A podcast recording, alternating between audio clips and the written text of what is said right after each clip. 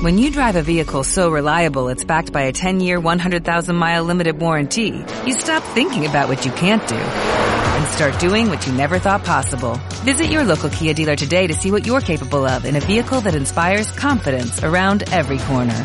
Kia, movement that inspires. Call 800-3334-KIA for details. Always drive safely. Limited inventory available. Warranties include 10-year 100,000-mile powertrain and 5-year 60,000-mile basic. Warranties are limited. See retailer for details.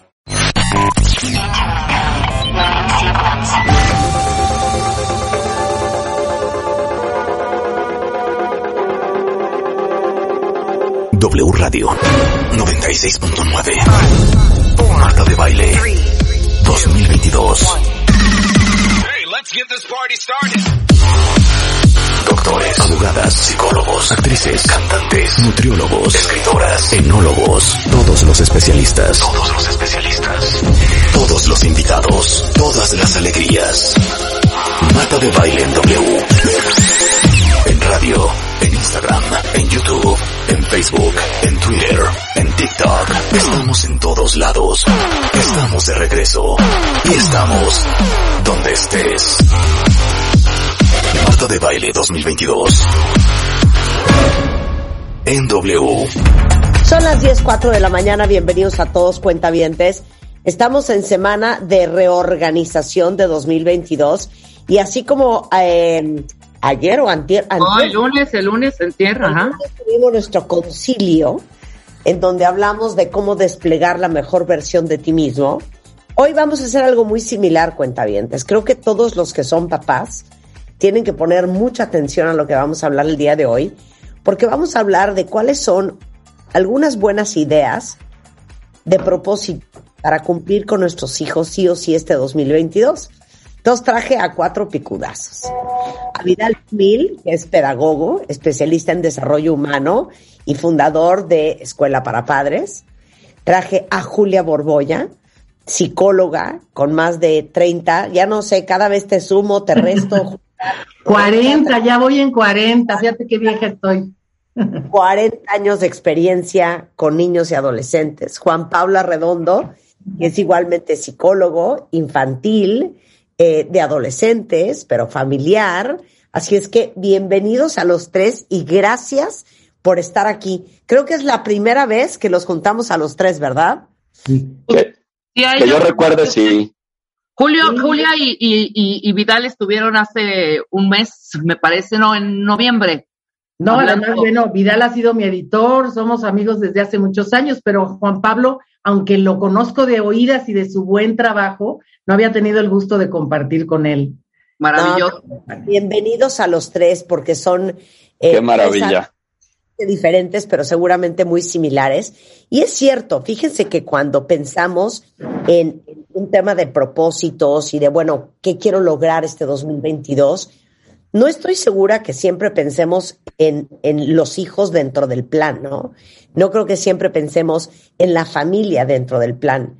Y por supuesto que debe de haber propósitos eh, a, a nivel sistema familiar que quisiéramos todos tener y cumplir y hacer y sobre todo buenos deseos, orden, metas, objetivos y organización también para nuestros hijos. ¿O cómo lo ven ustedes, Vidal? Te veo ya con ganas de pelear. Juan Pablo y Julia, no se preocupen. Vidal y yo tenemos una relación muy fuerte, muy intensa. No siempre estamos de acuerdo, pero nos amamos igual. ¿Qué quieres pelear ahora, Vidal? Bueno, que surge mi parte Grinch antipropósitos de Año Nuevo. Este, me parece algo tan, tan, como que se toma muy a la ligera. Cuando tienes, tienes que ponerle número, tienes que poner muy específico lo que deseas, porque si no, ese propósito cada año nuevo se repite y se repite y se repite. Claro. Entonces, ¿cómo lo quieres bautizar? No, está bien, vamos a trabajarlo sobre propósitos que debería tener todo padre en 2022, pero en principio yo me iría por el lado de desarrollar la capacidad para enfrentar lo inesperado, lo desconocido y lo que está fuera de tu control. A ver, ahora sí, yo me voy a meter aquí al pleito. Venga. Se trata de pleito. Venga. Yo, yo no estoy de acuerdo contigo, Vidal. Te voy a explicar por qué. Porque yo, muchos papás me dicen, es que Julia, ya la regué, ya lo hice, y ahora cómo, cómo voy a cambiar. Y a mí me parece una oportunidad de oro decirles a los niños, ¿qué creen? Ya es un año nuevo y aquí las reglas van a cambiar. Es como un, o sea, a lo mejor no necesitamos pretexto, pero sí necesitamos algo que haga un parteaguas para tener, para decirles a tus hijos a partir de hoy, ¿por qué? Porque ya es 2022. ¿Y eso qué es? Pues porque ya es 2022. es una buena Porque soy tu padre, pero ¿por qué? Porque soy tu madre. Porque ya es igual, porque ya es Claro, 2022. Sí, pero nunca, siempre me habías dejado y ahora ya no. ¿Qué crees? Ya es 2022. A lo mejor no sirve, digo yo. Y yo, y yo agregaría, ya ahora me meto yo al pleito también, si me lo permiten. El problema de los propósitos es que a veces los dirigimos única y exclusivamente al tema, pues, de bajar de peso, este, portarme bien y demás. Cuando estamos hablando de propósitos, por lo menos así lo vivo yo, de los papás, es una mira, una meta, una dirección que nos permita pues tener un camino de hacia dónde nos vamos a dirigir y con qué, valga la redundancia, con qué propósito, qué voy a querer alcanzar con mi conducta, con mi comportamiento, con aquello que yo voy a empezar a trabajar en mis hijos para llegar a qué. Entonces, yo creo que sí pensar en este propósito no específico de, eh, pues no sé, a lo mejor eh, bajar de peso o, como decía Vidal, de darle una cantidad. No, yo sí creo que el propósito nos puede dar una directriz hacia dónde dirigirnos, sobre todo no es, eh, hablando específicamente, y yo así lo quise concebir, no hablando específicamente del propósito que yo voy a generar en mi hijo, ni del propósito que yo como persona voy a tener, no, un propósito como papá, los propósitos que debería de tener todo padre en el 2022. Eso es lo que creo que nos enfocamos. Yo, lo, yo ampliaría eso, está muy bien. Y, y, más que no estar de acuerdo, Julia, creo que lo estamos diciendo de distinta manera y es muy bien como un recurso de, de cierre de ciclo para iniciar un nuevo ciclo. Y eso es una oportunidad cada año. Yo, eh, de entrada en este nuevo 2022, lo primero con lo que me confronté, y no hablo como papá, hablo como persona, es poder enfrentar lo inesperado, lo que está fuera de tu control. Y más en un entorno de pandemia y más en un entorno tan cambiante tecnológica, socialmente, políticamente, tenemos que tener esa capacidad o trabajar esa capacidad para enfrentar lo inesperado, lo desconocido y no intentar controlar todo. Creo que uno de los grandes eh, los caminos más directos a la frustración es ese intento de mamás y papás de intentar controlar absolutamente todo de una manera pues ya hasta enfermiza, ¿no? Entonces, ese esto, esto, Vidal, que tú dices, tiene mucho que ver con que haya aumentado la violencia intrafamiliar en un 100%. Totalmente. Es precisamente por impotencia. O sea, cuando un papá grita, cuando un papá amenaza, es porque se siente impotente. ¿Estamos de acuerdo? Y este año que, que terminó eh, fue un año de sentirnos impotentes, en dos sentidos. De tener un niño frente a una pantalla para que aprenda y el niño se está rascando los pies, o sea, no, no quiere ni voltear a ver. Entonces, yo creo que para mí, yo cuando me, me pide Marta la lista de propósitos, lo primero que yo pongo es tratar de ser muy suaves en la forma, pero muy firmes en el fondo de lo que queramos conseguir, o sea, en general. O sea, bajarle al, al sistema que hemos heredado por generaciones de amenazas, si no haces, te pasa, si no haces, sino intentar movernos hacia él, si haces, logras. De manera que seamos muy suaves para mencionar las cosas, que no, nos, que no se oiga amenaza o a represalia, pero sí mantener la firmeza de que lo que dije, lo dije. Y así combinar y equilibrar un poco el nivel de agresión a lo que muchos padres han llegado en este en esta confusión que hay hoy entre el apego y apapáchalos o disciplínalos, y entonces los papás están totalmente descontrolados. Es que para poder disciplinar tiene que haber apego, no son opuestos. Claro. Ahí está el malentendido, ¿no? Exacto, sí, porque creen que el apego es, bueno, haz lo que quieras, mijito, para que no te, para que, para que no sufras, ¿no? Siendo que no, el apego tiene que ver con estoy involucrado contigo y te amo incondicionalmente, aunque tengas que hacer la tarea, lo siento mucho, ¿no? Y aunque no te dé permiso para ir a una reunión donde están todos entre semana y no hay medidas sanitarias, entonces sí, eh, efectivamente los niños y los jóvenes, sobre todo, acuérdate que son coleccionistas de injusticias. claro, coleccionistas de injusticias. Ok, entonces, eh, Vidal dice la capacidad de enfrentar lo inesperado, lo desconocido, lo fuera de control. Eh, Julia dice ser suave en la forma en que los tratas, pero firme en el fondo. Y, y esto me trauma porque es una línea tan confusa para tantos padres que crees muchas veces que solamente sí y solo sí pegas gritos, amenazas, insultas, eh, chantajeas y eres autoritario y amenazante, vas a lograr el objetivo que quieres con los hijos.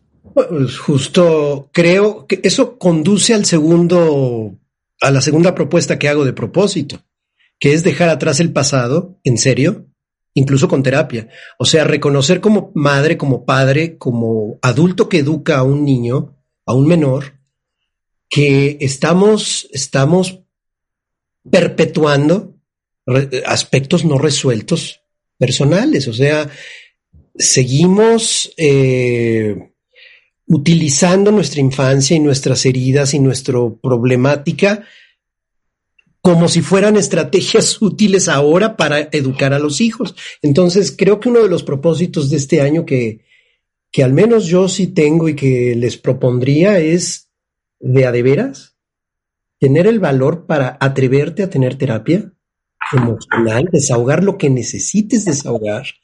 Eh, esas personas que dicen es que yo no creo en la terapia, pues si no es religión, no, no, no es una, es una cuestión de fe, es una cuestión de trabajar lo que haga falta trabajar, porque ser mamá o ser papá inevitablemente, inevitablemente saca a la luz heridas no resueltas. Entonces, es una oportunidad estupenda este cierre de ciclo y este nuevo principio que plantea Julia, promoviendo la salud mental a través de terapias que de verdad te funcionen a ti. Insisto, cada quien podrá tener una escuela terapéutica que le funcione, algún terapeuta con el que conecte y otros con los que no, pero no es un tema de fe. Es realmente una necesidad fundamental. La salud mental, el problema, los problemas de salud mental es la siguiente pandemia que vamos a estar padeciendo o que ya estamos padeciendo. Eh, Juan Pablo. Eh, yo creo que ahí es donde está un poco esta posibilidad. Si nosotros ubicamos el propósito, como decía hace un momento, en cuestiones específicas, nos vamos a perder porque eh, también hay una cuestión de expectativa, también hay una cuestión en donde yo marco hacia dónde quiero llegar y eh, voy a también generar muy probablemente presión hacia los hijos porque yo quiero alcanzar la meta, la meta, la meta. Sin embargo, cuando nosotros hablamos de cuestiones que son mucho más eh, de crianza, mucho más de fomento para la adaptación de nuestros hijos, creo que esto adquiere un sentido distinto. Por eso, creo que una de las cosas que tenemos que promover en nuestros hijos como propósito es generar la responsabilidad. Y quiero hablar la responsabilidad en el más amplio sentido de la palabra. Responsabilidad no solamente es hacer cada quien lo que le corresponde. Responsabilidad es también hacernos cargo de nosotros mismos, es hacernos cargo de las consecuencias de nuestros actos, de nuestras conductas, de aquello que nosotros estamos haciendo, pero también es hacernos cargo de nuestros afectos, de lo que sentimos. Si yo en un momento dado no siento gusto o aprecio por tal cosa, tengo que tener la capacidad de hacerme cargo de ese sentimiento y enfrentarlo. No significa a golpes con berrinche, este, agarrando este, a zapanazos a todo mundo porque no estoy de acuerdo con aquello que estoy viviendo, pero sí tener la posibilidad de yo hacerme cargo de aquello que es mío.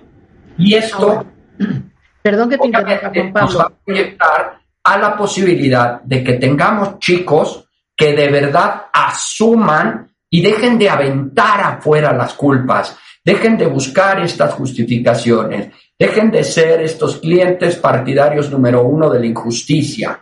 ¿Por qué? Porque se hacen cargo. Y esto disminuye, por supuesto, considerablemente toda la cuestión de la victimización, toda esta cuestión de aventar los problemas afuera y que también pues refuerza de manera directa el tema de la resiliencia, es decir, que enfrenten aquello que quieren. La responsabilidad, insisto, como promotor de, directo de la crianza me parece uno de los propósitos que cualquier papá debería tener.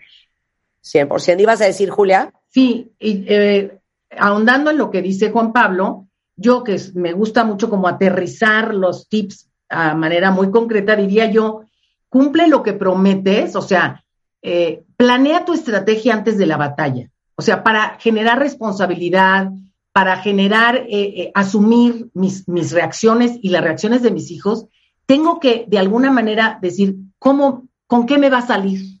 ¿No? O sea, voy a implantar esto o quiero fomentar la responsabilidad, ¿con qué me va a salir? Cuando resulta que le voy a cumplir la consecuencia. ¿Qué va, ¿Qué va a hacer? ¿Va a llorar? ¿Se va a victimizar? ¿Y qué voy a hacer yo? ¿Cómo voy a reaccionar yo? Si yo planeo la estrategia antes de la batalla, no me van a sorprender. Si no me sorprenden, no me voy a sentir impotente. Y si no me siento impotente, no voy a ser agresivo. Creo que eso ligaría como las tres cosas, ¿no? Tienes toda la razón, claro, porque muchas veces cuando te sorprenden, es cuando te hundes. Exacto. Y es cuando reaccionas, como dice Juan Pablo, y no manejas tus emociones, porque tú estás esperando que el niño te traiga nueve de promedio y el niño no va a traer nueve y tú te, vas a sentir frustrado tú. Porque... Pero a ver, ¿por qué estás esperando que traiga nueve o diez de la escuela? Por eso el planteamiento y, y completando lo que está diciendo Juan Pablo y Julia es necesitamos reconocer que hay cosas que están fuera de nuestro control y necesitamos apoyo profesional. Muchas mamás y muchos papás de verdad necesitamos apoyo profesional y no lo queremos reconocer. Eh, insisto, este es un punto no solo de echarle ganas o tener la voluntad de ahora sí me voy a hacer cargo, porque al final del camino todo, el paquete emocional no resuelto te va a pasar la factura y va a quedar como una frustración más año con año. Sí. Me decía una paciente ayer, de 15 años, me decía, es que mi mamá no es consistente. Primero me, da, me dio permiso a los 12 años de probar el Aperol y ahora a los 15 no puedo tomar un sola gota de alcohol, pero como le tiene miedo a mi papá, este, ¿no? O sea, la pobre niña, le digo, bueno, tu mami tiene que saber que de alguna manera no la puedes predecir, ¿no? O sea, que un día te da permiso y luego no. Sí, Julia, pero si yo se lo digo, se pone furiosa, ¿no? O sea, claro, ese era un problema de la propia mamá y de sus reacciones. Y como tú dices, Vidal, esa mamá tendría que hacer un trabajo personal, ¿no? Porque eh, tiene unas grandes dudas de cómo guiar a un adolescente, pero no quiere oír que su adolescente le, le diga cómo. La, la cuestión, claro, la cuestión. Ok, vamos, vamos con Vidal. Dejar el pasado en serio. Dejar el pasado en serio atrás con terapia. A eso me refiero. El tema terapéutico, reconocerlo como una actividad de primera necesidad en las familias. De verdad, tenemos que dar ese paso es muy difícil que una familia solamente echándole ganas y poniéndose eh, en la mejor disposición lo logre. Necesitamos apoyos, necesitamos desahogar, necesitamos tener con quién, con quién desahogar, tener una catarsis, en fin, lo que tenga yo que procesar. Pero reconocer esto como una necesidad fundamental de la familia.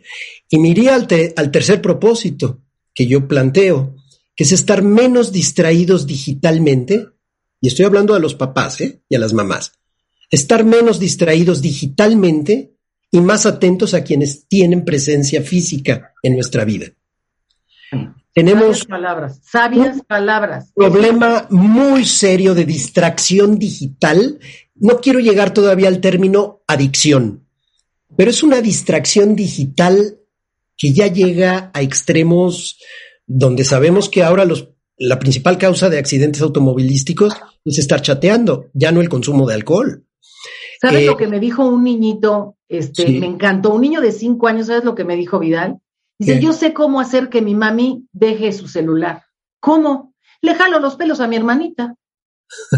O sea, Claro. Más la inteligente. atención por otro lado. Sí, o sea, la distracción digital es la plaga de nuestros tiempos. Perdón por ponerme tan bíblico, pero es una plaga, Marta. Estamos totalmente distraídos. Tú observa una reunión en restaurante de fin de semana, observa cómo vamos caminando por la calle las personas en una avenida transitada. Estamos totalmente distraídos. Entonces, eso trasladado a cómo me relaciono con mis hijos, a, estar un rato con ellos, tampoco te estoy diciendo que eliminemos la tecnología, nos tomemos de la mano, nos miremos a los ojos y digamos, hijo mío, te amo. No, no, no, estoy diciendo tener espacios para ello, tener espacios digitales para cada quien, pero que la mayor parte del tiempo realmente reencontremos miremos nuevamente a la gente con la que estamos viviendo. Y eso nos corresponde a nosotros los adultos, ¿eh? yo los me niños, puse los un adolescentes poquito, no lo van a hacer. yo me puse un poquito más exigente y más técnica, perdón, en mis propósitos y puse dedicar un mínimo de 15 minutos a la semana. Fíjate qué barco me vi. 15 minutos a la semana para una actividad que disfrutes con tu hijo y que tú también la disfrutes. Y aquí sí les quiero contar, bueno, yo soy campeona de canicas, ustedes saben que soy campeona de canicas sobre alfombra, este, porque juego con mis pacientes exactamente cinco minutos al final de la sesión. Tengo pacientes que ya han cumplido 40 y hasta 50 años, porque llevo muchos años. Ellos no se acuerdan por qué razón vinieron a verme al consultorio, pero de las canicas no se olvidan. Porque era un momento de intensa relación en la cual los dos agatas estábamos pegándole una canica a ver quién ganaba, ¿no? Yo creo que si los papás se encargan de dedicar, estoy diciendo, una partida de dominó, un juego de memoria, a una actividad que de verdad disfruten con, su- con sus hijos, puede ser los miércoles de 5 a 5.15 o de 7 a 7.15. O sea, no, no estoy diciendo que desborden su vida entera con sus hijos, sino 15 minutos efectivos y 15 minutos en que no te estoy haciendo el favor de jugar contigo. Yo quiero jugar contigo. En que no hay gradiente de el padre y el hijo o la madre y el hijo, sino somos dos compañeros, estamos jugando y estamos pasando la padre. Ese recuerdo es enriquecedor precisamente para cuando esos niños sean padres. ¿Sí me explicó? Tal cual. Y Va a alimentar muchísimo la relación. Claro. ¿Ibas a decir, Juan? agrego, agrego eh, mi siguiente propósito, que pues es que la verdad es que va, me parece increíblemente relacionado, y es desarrollar una adecuada integración de nuestros hijos al entorno. Cuando yo hablo de integración, me parece que es una de las caballerías más importantes que tenemos que aventar con nuestros hijos. ¿Por qué? Porque en la integración es donde aparecen eh, importantes características en nuestros hijos, como por ejemplo las habilidades sociales. Una de las cosas que obviamente Vidal eh, hace énfasis con el tema de la tecnología y que estamos distraídos con todo esto, lo que también nos está llevando claramente es a cada vez aislarnos más y a tener más dificultades para relacionarnos. Cuando nosotros tenemos dificultades para relacionarnos, lo que empezamos a hacer es refugiarnos cada vez más en, estos, en esta nueva tecnología que nos va eh, reforzando el aislamiento y por lo tanto nos va impidiendo simultáneamente las habilidades sociales. Yo estoy absolutamente convencido y ojalá me den la razón, si no, también lo acepto, de que las habilidades sociales hoy es uno de los elementos más importantes que tenemos que trabajar en nuestros hijos, sobre todo para proyectar lo que en la cabeza de cada quien signifique éxito en la vida. No, como lo quieran llamar, ¿eh? ¿Por qué? Porque no estamos sabiéndonos vincular, no nos estamos sabiendo relacionar con los demás.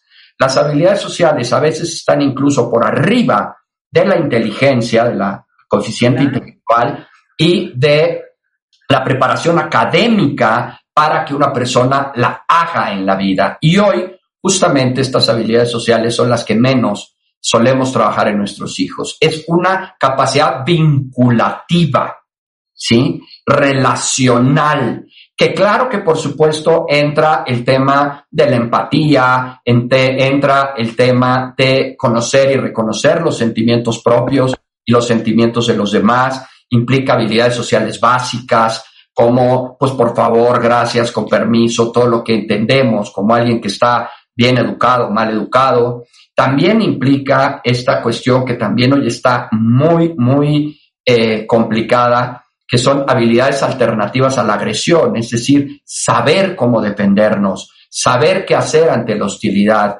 Este incremento en el bullying, en el rechazo, en el aislamiento que en muchas escuelas se da, es porque los chicos no conocen las formas de responder a la agresión externa. Ni los adultos, Juan Pablo. Y, están de acuerdo los dos en que eso se aprende en casa. Pero yo se aprende jugando turista y diciendo, no, cuate, si estás haciendo trampa, yo ya no quiero seguir jugando contigo. O es mi turno. O sea. Yo quiero agregar una cosa bien importante de lo que acaba de decir Juan Pablo. Creo que hoy en día todos estamos tan sobresaturados, todos estamos tan abrumados, tan ocupados, que nuestras relaciones han tendido a volverse transaccionales, sobre todo la gente con la que vives. ¿Y a qué me refiero? Que como estamos sobresaturados, ya es, ya te bañaste, a, ver, haz la tarea, termina eso, acábate de esa comida. bueno, ya súbete al coche, ya, corre, jala esto. Oye, ¿qué onda? Pagaste el agua, pagaste la luz, perfecto. Hay comida en casa de tu mamá, muy bien. Entonces, todas nuestras relaciones se vuelve una transacción. Y si algo hemos aprendido es que cada vez más, hasta en el mundo laboral, lo que se aprecia bien, dice Juan Pablo, no solamente es un tema académico, es la capacidad que tú tienes para ajustarte, para interactuar, para resolver problemas, para adaptarte, para manejarte en diferentes culturas, con diferentes estilos de personas. Y eso es algo que se aprecia mucho, es parte de la lista de los soft skills. Y eso, ¿cómo vamos a aprenderlo si no lo estamos viendo todos los días en nuestra casa? Por supuesto. Porque la relación se limita a esta transacción de haz, no hagas, resuelve, a ver la calificación, a ver, este, ya, ya termine ese desayuno, a ver, ya, ya, ya ponte, ponte la ropa, ya vámonos, vamos tarde. Entonces, yo sí creo que este año uno de los propósitos debe de ser conocer, darte el tiempo de conocer a, a tus hijos, de entender quiénes son tus hijos y de verdaderamente hacer un esfuerzo por ubicar que todos los días todas las interacciones que ellos ven de ti hacia ellos, de ellos contigo, de tú con los demás, de tú con tu pareja, de tú con tu familia, tiene un impacto en cómo ellos van a aprender a relacionarse en un futuro con los demás. Por supuesto. ¿Y qué le van a pedir a la vida? ¿Qué le van a pedir? ¿Cuál es el concepto? ¿Qué es ser un esposo? ¿Qué es ser una esposa? ¿Qué es ser un papá? Eso lo aprendo en mi casa. Y, que lo van a hacer como transacción el resto de su vida. El resto de su vida, tienes razón. Y además, yo insisto en el juego, porque a mí, bueno, tuve la experiencia de un papá lejano, eh, no mío, sino de una paciente, que el papá decía, no tengo tiempo. Le dije, ¿cuánto te puede llevar un juego de dominó? Y yo digo, no es que yo venda dominós, pero realmente el papá era, le gustaba el dominó. Le enséñale a tu hija, tenía una hija, una sola hija. Bueno, es el, el simple hecho de llegar los miércoles al dominó, se volvió una tradición, se volvió una manera de conocer a su hija y platicar de otra cosa que no tenía nada que ver con cómo vas a las calificaciones, ya te bañaste, como dice Marta. Yo creo que el juego es un, un elemento muy, muy bueno para hacerlo en casa y a través de eso conocer a tus hijos. Un adolescente me decía, tengo que salir a convivir, ahora en la pandemia no me dejan quedarme en el cuarto, tengo que salir a convivir. Ok, ¿y qué es convivir? Sentarte a que te interroguen, Julia. ¿Ya hiciste la tarea? ¿Ya no sé qué? Eso yo no quiero salir a convivir. Claro, lo puedo entender perfecto. que me llame la atención, ¿no? A que me estén regañando en todo lo que no he hecho o dejado de hacer, ¿no? Exacto. Y yo creo que el juego como tal, y no tiene que ser el juego de toda la tarde sentado jugando Monopoly. Les vuelvo a decir, memoria de 11 pares. Les doy el tip para los niños de 5 años o de 6, memoria de 11 pares. Quiero jugar más porque los niños siempre quieren más. Y yo les digo, sí, estaría padre, ¿verdad? Pero ¿qué crees? Es un solo tiro. Pero nos vemos la próxima vez, voy a ensayar para que no me vuelvas a ganar. Le, o sea, le pongo tanta importancia a te estoy esperando porque me gusta estar contigo, que eso les da un ingreso emocional que hace que yo logre, a lo mejor que un niño quiera cambiar o quiera modificar una conducta. Si yo lo puedo hacer siendo extraña a los niños, bueno, una mamá o un papá tienen el poder máximo con sus hijos por amor, simplemente. Los niños quieren agradar a sus papás y eso a los padres se nos olvida. Los niños quieren que los quieran porque no tienen ellos no saben qué, es el amor incondicional de un padre porque no son padres. Entonces quieren agradar.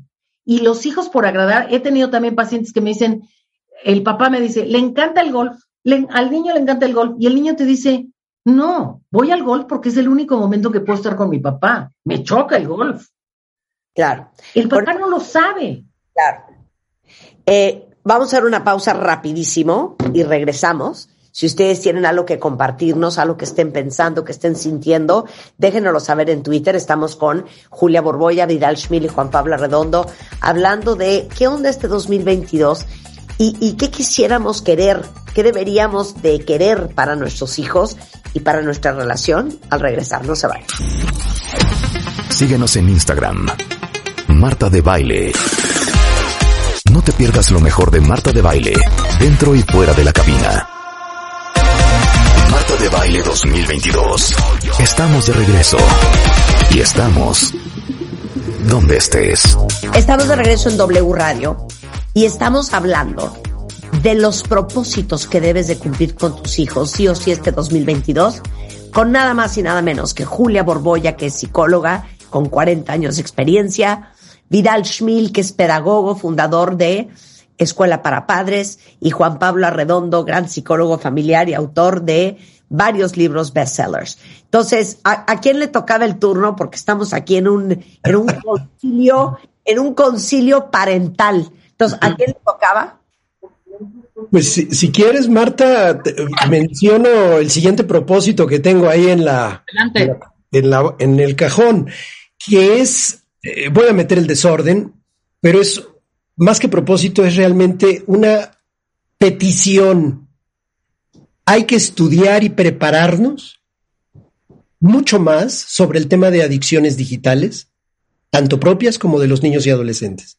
Ese es un problema que puedo percibir, la mayoría de los adultos minimizamos. Es más, ni siquiera lo queremos ver o catalogar como adicción, pero tiene los mismos mecanismos en el cerebro que genera justamente eh, el consumo de algunas sustancias y no estamos viendo la dimensión de, de, todos los efectos negativos que puede haber con las adicciones digitales. Estoy hablando de niños pegados a los videojuegos, con carencia de sueño, con una problemática de estimulación por pornografía digital, porque el, la, pornografía ya no es lo que era antes de tener una revista, es, es infinita la cantidad de opciones que pueden tener y la pornografía, aunque no se busque, la pornografía encuentra a los niños en la actualidad en un promedio de edad de los ocho años. Entonces, eh, mientras las mamás y los papás sigamos negando esa realidad y estemos dando dispositivos digitales a nuestros hijos, sin hablar abiertamente del tema de la pornografía digital y de las adicciones digitales, estamos dándoles un arma cargada a los niños sin tener la menor precaución. No es un discurso contra tecnología, es un discurso contra el abuso y el mal uso de la tecnología, donde hay negligencia por parte de madres y padres al respecto. Entonces, este tema de las adicciones digitales propias, hablo del adulto, como de niños y adolescentes, debería ser uno de los elementos centrales de la discusión educativa que hay que poner sobre la mesa, y esa es una de las propuestas o de los propósitos para este nuevo 2022. Dejar de negar un problema que nos está reventando en la cara. Problemas de sobrepeso, mala alimentación, falta de descanso, problemas de atención, problemas de la vista. O sea, pega carambola tres bandas en muchísimos problemas. Entonces, ese sería uno de los puntos. Hay que prepararnos y estudiar en serio sobre el tema de adicciones digitales. Bien, Juan Pablo, vas. Eh, yo estoy completamente de acuerdo. Eh, agregaría, eh, pues que es un problema real, lo vemos todos los días. La consulta está llena de problemas sobre esto. he dicho yo últimamente que los jóvenes, sobre todo de hoy, tienen cuatro amigos inseparables. Cuatro amigos que generan la vida ideal de un adolescente. Y es encerrados en su cuarto, frente a pantalla en cualquiera de sus modalidades, haciendo lo que se les pegue la gana y sobre todo que no los estés fastidiando. Estos son los cuatro amigos inseparables de un chavo y qué tanto se instala un chavo ahí, pues tanto como los papás desafortunadamente lo permitan. El problema es que no permitirlos es un problema y permitirlo es otro problema. Y entonces los papás pues tienen que decidir, como lo he dicho siempre, en qué tipo de papás quieren ser. Hay dos tipos de papás.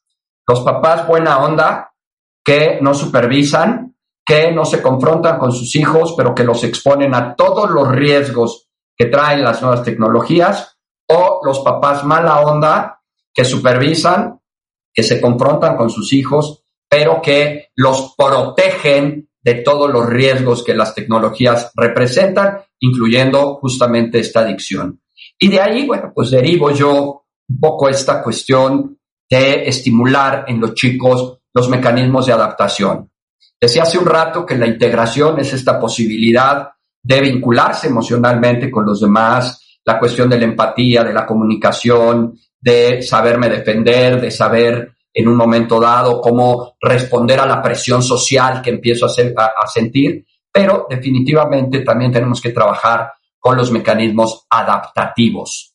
Es impresionante la cantidad de chavos, niños desde edades muy tempranas, que tienen dificultades literales para adaptarse, para funcionar. La palabra funcionar tiene algunos este, issues ahí, me voy a permitir usarla, para funcionar adecuadamente en el entorno que los pongan. Hay chicos que pueden funcionar muy bien en una situación determinada con niños más grandes, en fiestas o en parques, pero no pueden con su edad en la escuela o no pueden con adultos en casa o pueden funcionar muy bien tal vez en una cuestión de relajo, pero en una cuestión seria, ahí ya no funcionan y entonces son niños que te levantan un desbarajuste espeluznante en esa situación. Tenemos que enseñar a nuestros hijos y creo yo trabajar de manera formal en los mecanismos adaptativos. ¿Para qué? Para que si les toca estar en donde estén, sean chavos que funcionen adecuadamente acorde a la situación.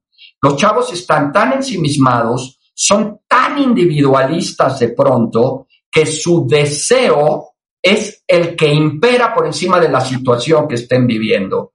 Y puedes tener un chico, en el ejemplo más fácil que puedo poner, un chico que esté en un restaurante donde no hay juegos infantiles y no le puede arruinar la comida solamente a las personas con las que van. Son capaces de arruinarle la comida a todos los comensales del restaurante solo porque no hay juegos infantiles.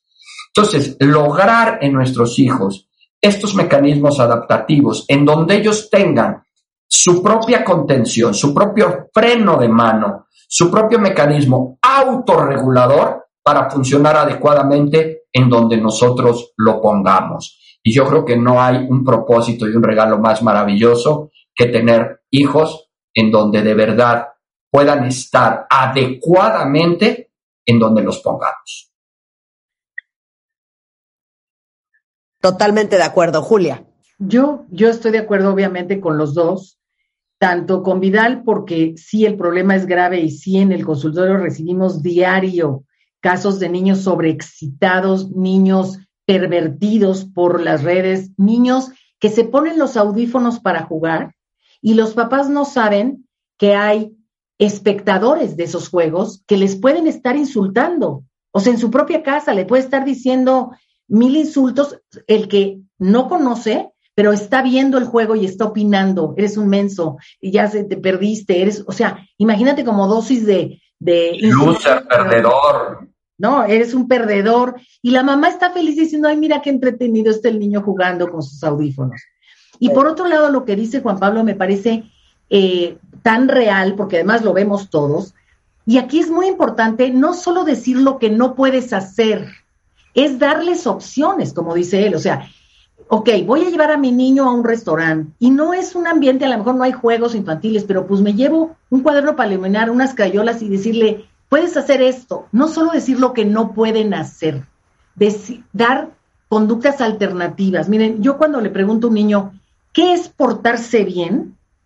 Me dicen no pegar, no decir groserías, no, no, me dicen todo lo que no, pero nunca me pueden decir que sí.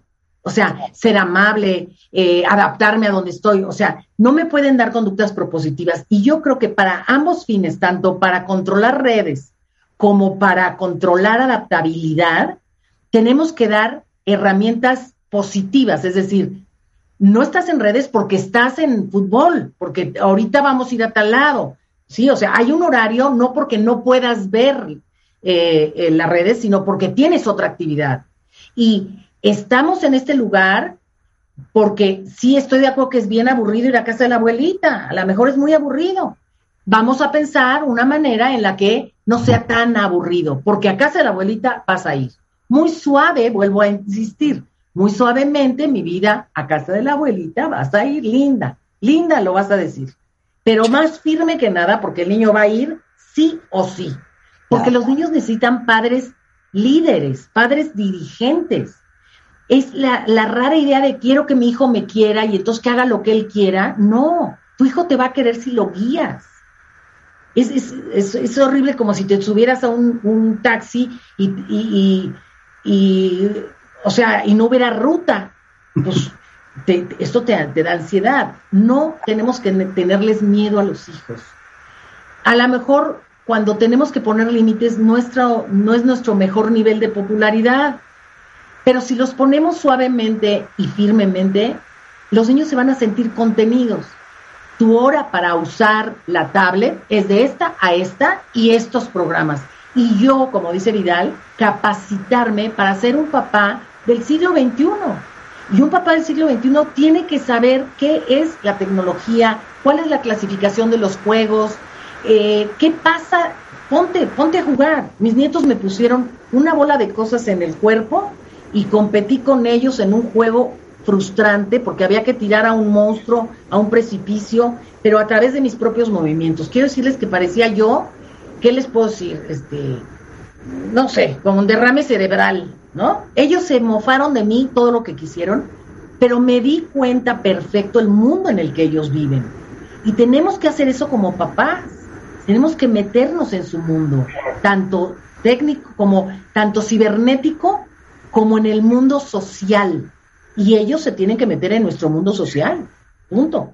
Claro. Oye, y dices una cosa, Julia. Evita etiquetar. Tus hijos no son, sino que hacen. Es decir, no es un flojo, sino que a veces tiene flojera. Es, es muy común que los papás etiqueten, ay, viene este, ahora, ahora con qué me vas a salir. Ay, es que este niño es tremendo. Los niños son lo que nosotros les decimos. La nena, la gorda, el travieso, o el bueno, porque también hay complejo de bueno. Y hay niños que crecen siendo el bueno y son adultos tan buenos que rayan en ser dejados o poco firmes. ¿Sí me explicó? Yo creo que un buen propósito sería, no voy a etiquetar, no voy a decir eres, voy a decir, el otro día te vi floquear. Es muy diferente, porque yo canto, canto en la regadera, pero no soy cantante. ¿Sí me- o sea, esta diferencia la tienen que entender los, los, los padres, porque la palabra de un padre tiene un peso enorme. Acuérdate cuando eras chiquita. Acuérdate que te dijeron y te lo creíste. Hay diferencia en español entre ser, ¿verdad? Y estar. Claro. A diferencia en inglés que es to be. Pero aquí estamos hablando que hay diferencia y distancia entre el ser y el estar. Yo puedo estar enojado, eso no me convierte en alguien enojado. Exacto. Entonces, esa etiqueta es fundamental y es uno de los ejes fundamentales del ámbito del, del acto educativo, Julia. Eso es muy atinado. Hay una frase Y, y agregaría algo a todo lo que estás diciendo, si me lo permiten. Yo siempre he dicho, nunca le preguntes a un hijo algo cuya respuesta no estés dispuesto a respetar. Si no estás dispuesto a respetar que vaya con la abuela, porque va a ir con la abuela, no le preguntes, dile, vamos a ir con la abuela. ¿Mm? Y yo, yo amo esa frase que dice, dile a tus hijos que son lo que tú quieres que sean. No se llama positive reinforcement, refuerzo positivo. Entonces, claro, ¿por qué creen que hoy en la adultez, cada uno de nosotros tiene inconscientemente un rol que no sabemos ni cómo sucedió ni quién nos los dio? pero existe la hermana que es la mamá y el papá de los papás. Existe el que es el banco oficial de toda la familia. Existe el que no dio una y es la oveja negra infernal de todo el grupo. Existe el sacrificado y el que lleva a la mamá al doctor, saca al papá a comer el domingo, acompaña a la abuelita. O sea, existen en las familias la enfermera, el ama- la amazona, el guerrero, el banco, el imbécil. O sea, todos estos roles, porque cada uno de nosotros tenemos un rol en la familia, ¿de dónde vinieron? Bueno, justo Esa persona, ¿cómo te convertiste en el banco oficial de todos tus hermanos?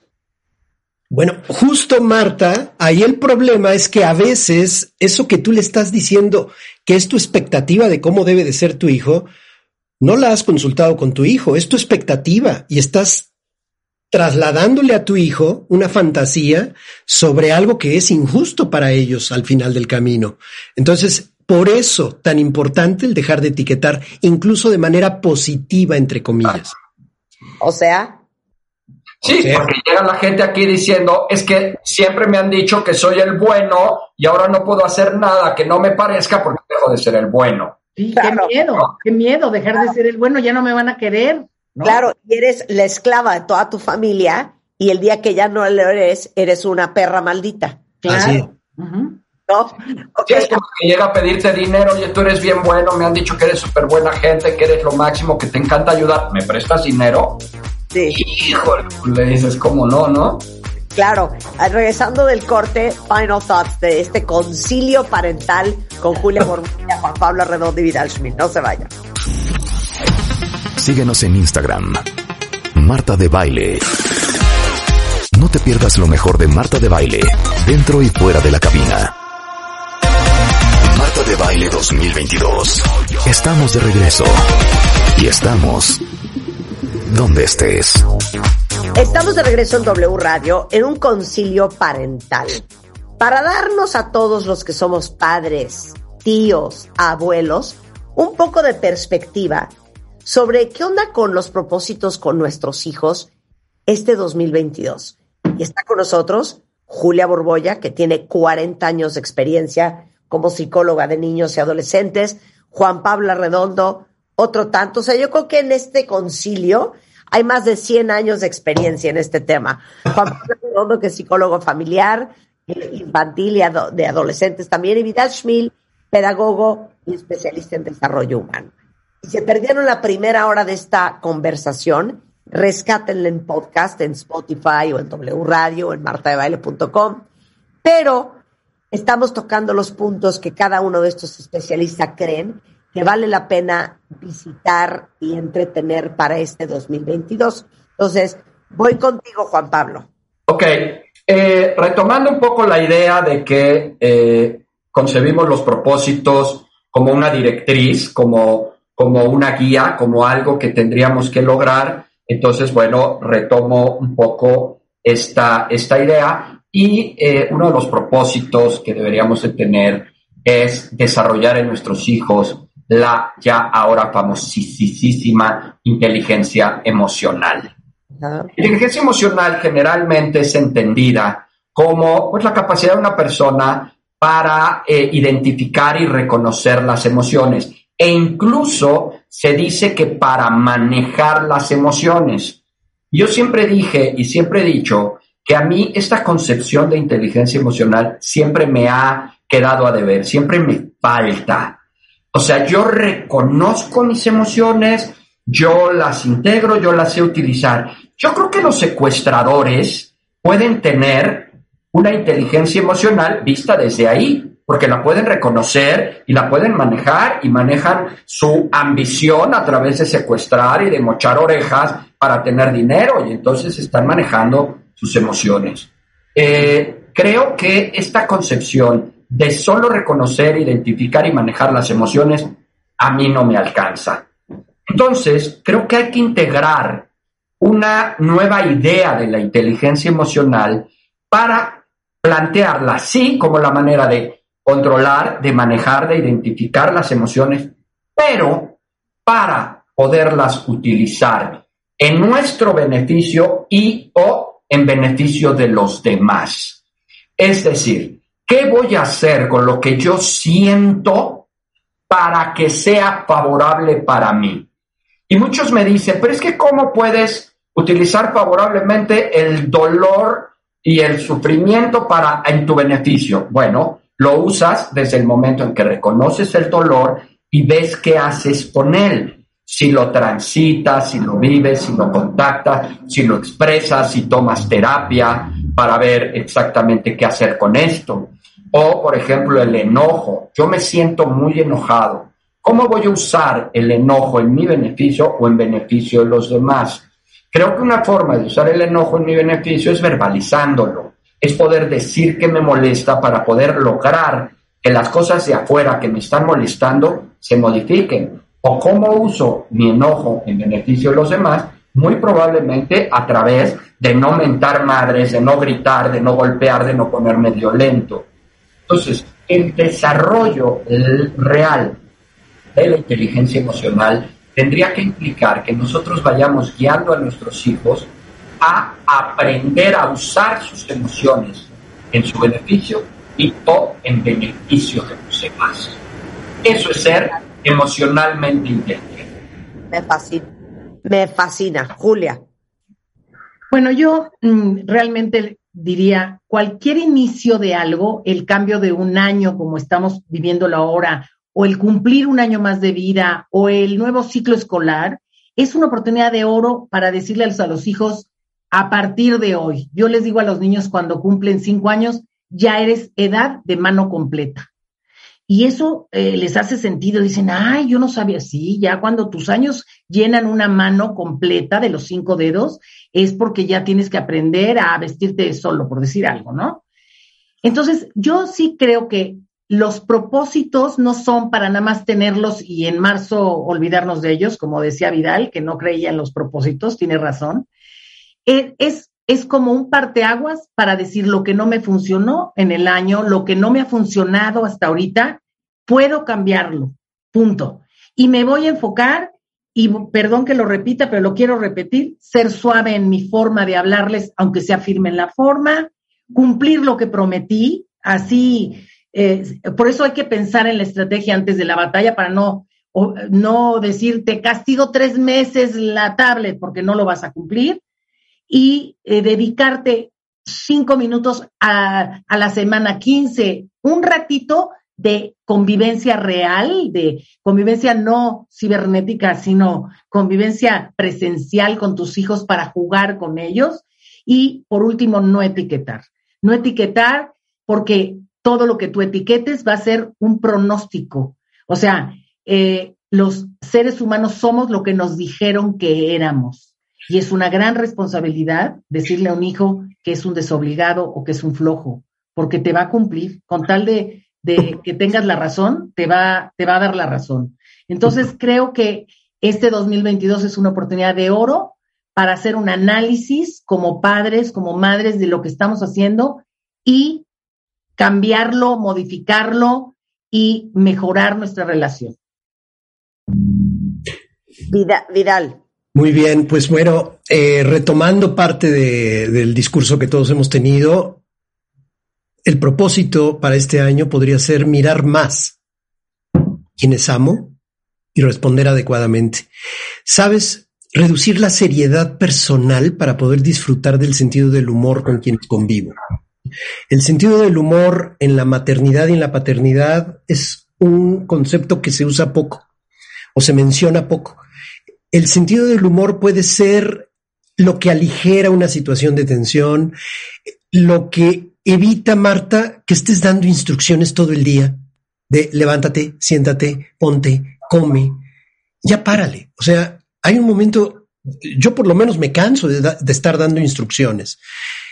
El sentido del humor el relajarte, el bromear con ellos. Y si tienes adolescentes, más te vale desarrollar el sentido del humor, porque tienen una acidez en su sentido del humor invaluable, irrepetible por etapa y que podemos disfrutar mucho. Sentido del humor que no burla, que no hostilidad burlona, eso no tiene nada que ver con el sentido del humor. El sentido del humor es cuando ambos pueden disfrutar de ello, cuando ambos pueden encontrar lo absurdo de una situación. Y creo que como mamá y como papá muchas veces somos absurdos y tenemos que reírnos de nosotros mismos, bajarle a esa solemnidad y a eso que mencionaba Juan Pablo de que nos ponemos tan, tan, bueno, lo decía fuera del aire, donde qué es ser padre y los padres muchas veces hacen comentarios que, bueno, rayan ya en, ya no digamos en lo profundo, a veces en la cursilería. Entonces sí, el sentido del humor, eh, la autocrítica y el ver que hay cosas que están muy mal y que hemos reaccionado de más y reírnos de nosotros mismos, creo que puede ser una, una recomendación que yo podría plantear como un propósito, por lo menos a título personal, de no tomarme tan en serio, porque a veces, vaya que exageramos y nos, nos ponemos en una actitud sublime que no viene al caso y que lo único que hace es alejar a nuestros hijos del contacto verdadero que necesitamos establecer. Oye, Jesús escribe algo que me parece tan representativo de muchos papás allá afuera. Dice, ¿cómo me cuesta? Porque cuando llego de noche a la casa, solo quiero que termine la tarea, que mi hija cene que se ponga la pijama, que se lave los dientes y que se duerma. Cuando ella me pide hacer cositas, jugar, yo solo siempre le digo, es que ya es tarde. Justamente, justamente ese es el punto. Eh, entiendo el cansancio, yo lo he vivido y lo padezco. El tema es, ¿qué tan dispuesto estás incluso a descansar jugando con tus hijos? Y como decía Julia, no como obligación, sino como un gusto propio. Entonces, eh, ese papá que está escribiendo eso, evidentemente está rebasado, agotado. Por eso hablaba yo de que es muy importante tener terapia, de que es importante no estar tan distraído, porque sí, me puede decir, estoy muy cansado, pero se pone a ver su perfil de Facebook. Es decir, estamos distraídos digitalmente.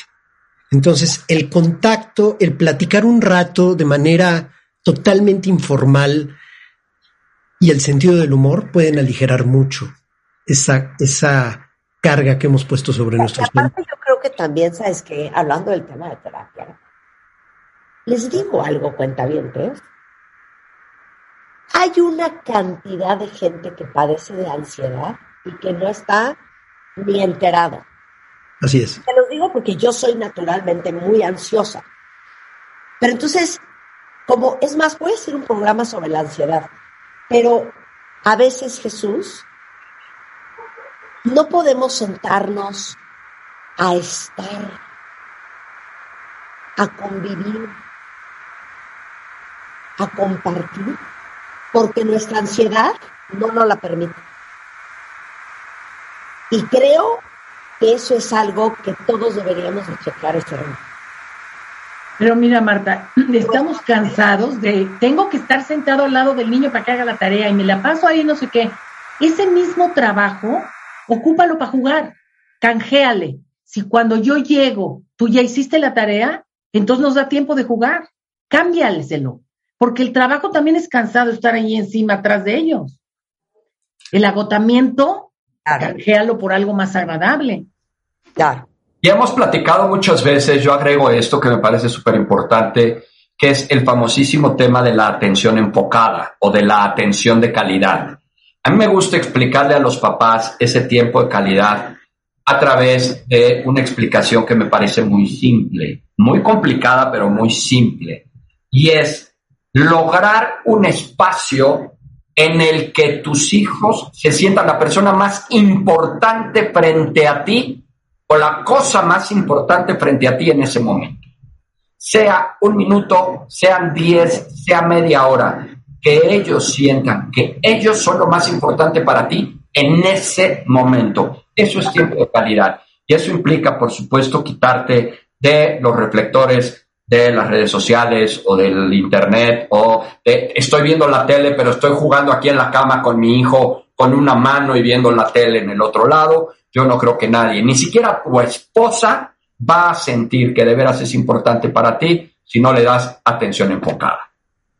Claro, totalmente de acuerdo. Viral. Por favor, retomen, retomemos sentido del humor, aligerar las cosas. Nos tomamos demasiado en serio. Perdón por ser tan reiterativo, pero es que, caray, esta, esta rigidez a lo único que conduce Incluso, Juan Pablo, eh, eh, totalmente de acuerdo contigo en el tema de que debe de haber atención enfocada, pero tampoco el niño tiene que sentir todo el tiempo que es el centro y que es lo más importante en mi vida, ¿no? Es como vamos aligerando las cosas y que el propio niño, el propio joven también, no se tome tan en serio ya.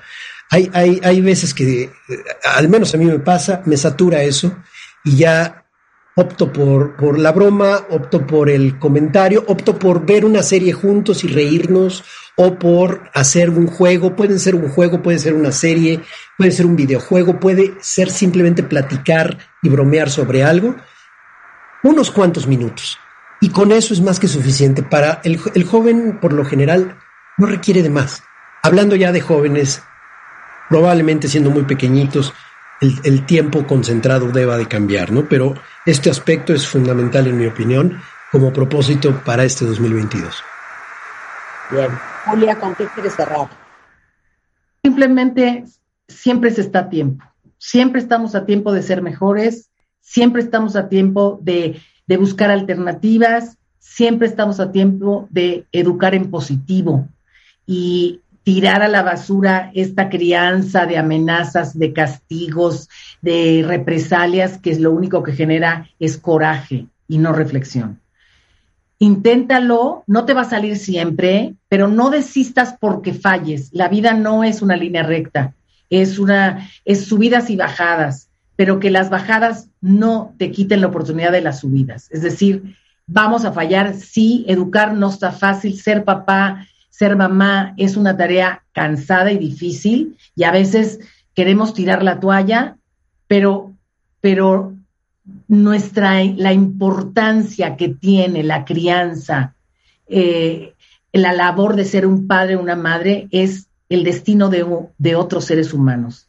Y yo creo que hoy más que nunca, después de estas pandemias, después de todo lo que hemos vivido, nos damos cuenta que, como decía Ernesto Sábato, lo que al final nos queda son nuestros afectos, no nuestros bienes.